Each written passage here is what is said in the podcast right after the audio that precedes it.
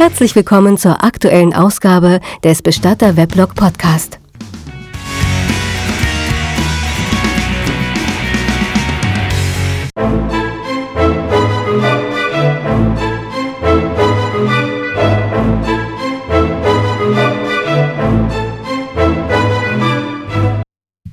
Mir ist da dieser Tage ein wenig gelesener Artikel im Online-Portal der Gießener Zeitung aufgefallen.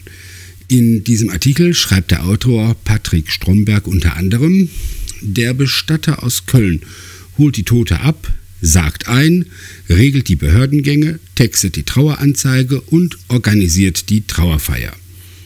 Damit nahm er der Angehörigen, Karina Kampmann, das Heft völlig aus der Hand.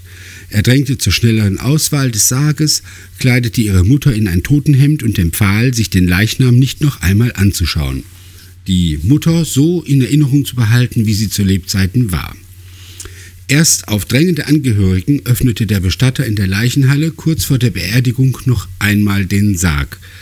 Ein richtiger Abschied war das nicht. Bestatter und Behörden schreiben vor, wie man mit dem Verlust eines geliebten Menschen umzugehen hat. Zitat Ende. Das Zitat und der Verweis sind im Weblog verlinkt. Diese Klage höre ich oft. Viele Menschen haben das Gefühl, dass man den Abschied anders hätte gestalten können und kommen auch mit der Tatsache nicht zurecht, dass vom Moment des Todes an alles sozusagen hinter den Kulissen abläuft und doch recht festgelegten Regeln folgt. Aber ist das wirklich so? Muss das wirklich so sein? Die Regeln, die vom Gesetzgeber, von Behörden oder von Friedhofsbetreibern aufgestellt werden, die teils standardisierten Verfahren, nach denen Bestatter arbeiten, und die Traditionen und Riten, denen die Angehörigen folgen, sind ja nicht von ungefähr. Sie sind ja nicht willkürlich entstanden oder gar eingeführt worden, um Angehörigen den Abschied zu erschweren. Die Regeln des Gesetzgebers, der Behörden und der Friedhofsbetreiber sind vor dem Hintergrund entstanden, die öffentliche Ordnung zu wahren. Hier muss man sich einfach einmal vorstellen, dass von Leichen bei unsachgemäßer Lagerung, nicht rechtzeitiger Bestattung und falscher Beerdigung durchaus auch eine Seuchengefahr ausgehen kann. Man denke einfach an die Gefährdung des Grundwassers, die eintreten könnte, würden die knapp eine Million Leichen, die jährlich in Deutschland bestattet werden müssen, ohne Sinn und Verstand oder entsprechende Regelung wild bestattet. Dass Bestatter nach standardisierten Verfahren arbeiten, ist der Rationalität einerseits, aber vor allem auch der Transparenz gegenüber den Kunden andererseits geschuldet.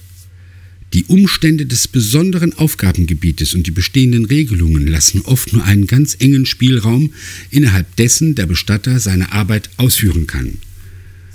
Die Traditionen und Riten, die von Angehörigen vollzogen werden bzw. an denen sie teilhaben, sind oft aus religiösen Vorstellungen heraus entstanden und ergeben sich zum Teil auch wieder als Folge der gesetzlichen Regelung und des Spielraums, den der Bestatter hat. Im Grunde laufen Bestattungen exakt so ab, wie es die Menschen sich wünschen. Die bestehenden Regeln und Traditionen sind von Menschen für Menschen gemacht. Zwar ändern sich die Bestimmungen und auch die Möglichkeiten allmählich, aber aus Sicht vieler Angehörigen viel zu langsam. Was die einen als störendes Hemmnis empfinden, ist aber für die anderen allerdings das Wahren der Traditionen und ein Ruhepol, der das schnelle Aufspringen auf Modetrends und schnelllebigen Vierlefanz ausbremst. Tatsächlich bin ich aber der Meinung, dass Behörden die aufgestellten Regelungen, so wie es Behörden tun, zu eng auslegen und zu wenig flexibel auf die Bedürfnisse der Angehörigen reagieren. Als Beispiel möchte ich einmal den Wunsch nach besonders gestalteten Grabstätten nennen.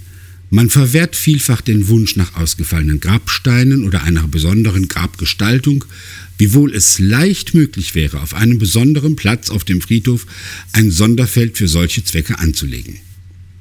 Gern wird auch argumentiert, der Bestatter habe den Angehörigen alles aus der Hand genommen und den Angehörigen zu wenig Möglichkeiten geboten, sich an allem zu beteiligen. Ich kann mir gut vorstellen, dass manche Bestatter tatsächlich nur innerhalb des ihm verbleibenden Rahmens arbeitet und versucht, Sterbefälle unauffällig und zügig abzuwickeln. Auch die Kostenfrage ist hier sicherlich ein Aspekt. Besondere Wünsche der Angehörigen werden dann oft als störend empfunden, widersprechen teilweise auch den geltenden Bestimmungen und lassen sich mit den Traditionen nicht in Einklang bringen. Um hier Konflikten aus dem Weg zu gehen, geht mancher Bestatter oft den bequemsten Weg und lässt die Angehörigen außen vor. Der Normalfall allerdings sieht anders aus. Und das eben Gesagte gilt nur für einen kleinen Prozentsatz der Bestatter und oft auch nur, weil die Angehörigen sich nicht entsprechend geäußert haben. Üblicherweise können auch die ausgefallensten Wünsche durch den Bestatter verwirklicht werden oder zumindest von ihm eine Variante vorgeschlagen werden, die einerseits die Vorgaben erfüllt und andererseits die Wünsche der Familie berücksichtigt. Man muss nur mit dem Bestatter reden. Ich spreche ja mit sehr vielen Bestattern, die sich über das Weblog an mich wenden. Und ich rate ihnen immer, die Angehörigen äh, fast schon gebetsmühlenartig auf die Alternativen und sonstigen Möglichkeiten hinzuweisen. Das Aufnahmevermögen Trauernder ist eingeschränkt und deshalb bedarf es einer besonders intensiven und einfühlsamen Beratung. Den Angehörigen kann ich gleichfalls immer wieder nur raten, sagt dem Bestatter, was ihr wollt, Hinterher ist hinterher und hinterher ist alles vorbei. Bitte, man darf bei all diesen Betrachtungen nicht vergessen, dass es zwar einen Trend zu alternativen Bestattungsformen und zu besonders gestalteten Abschiednahmen gibt, dieser Trend ist aber nur wie die vom Wind gekräuselte Oberfläche eines Gewässers. Weiter unten in der Tiefe ist das Wasser ruhig, will sagen, dass sicherlich an die 95 Prozent aller Angehörigen die Bestattung genauso abgewickelt haben wollen, wie es die Regelungen, die Arbeit des Bestatters und die Traditionen und Riten hergeben. Gerne gehen insbesondere alternative Bestatter Anbieter von Sonderdienstleistungen, Verkäufer von besonders gestalteten Bestattungsartikeln hin und erwecken den Eindruck, es gäbe da draußen Heerscharen frustrierter Angehöriger, die in großen Massen von Gesetzen geknebelt und Bestattern gehindert werden.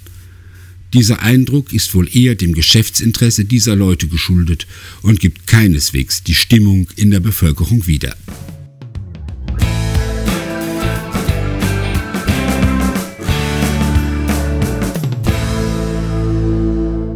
So, das war der Podcast hier vom heutigen Tage. Ähm, ich bedanke mich nochmal bei allen Zuhörern, die mir so freundliche Mails schreiben und sich äh, so positiv zu diesem Podcast äußern. Kommt gut an, vielen Dank, freue mich drüber. Obwohl ich ja, manche werden das vielleicht auch gehört haben, heute stimmlich nicht ganz so gut drauf bin. Irgendwie habe ich da heute so ein permanentes Kratzen im Hals. Vielleicht schleicht sich da eine Erkältung ein. Wollen wir mal nicht hoffen. So.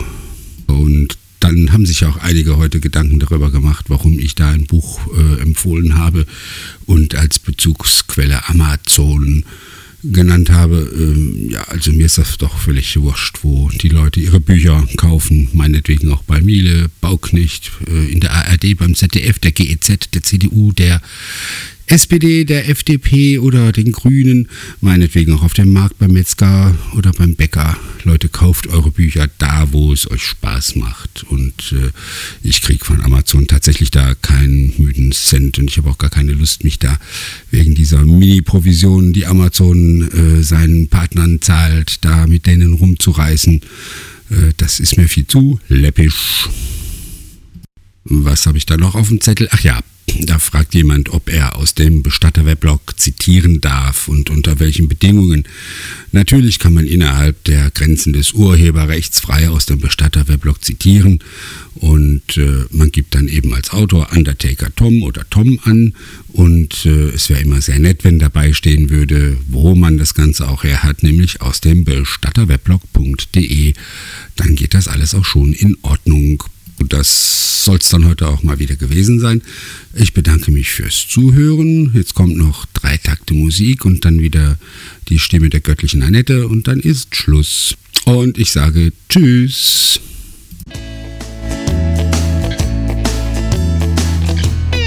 Dieser Podcast ist ein kostenloses Downloadangebot. Die Nutzungsbedingungen und das Impressum finden Sie unter bestatterweblog.de.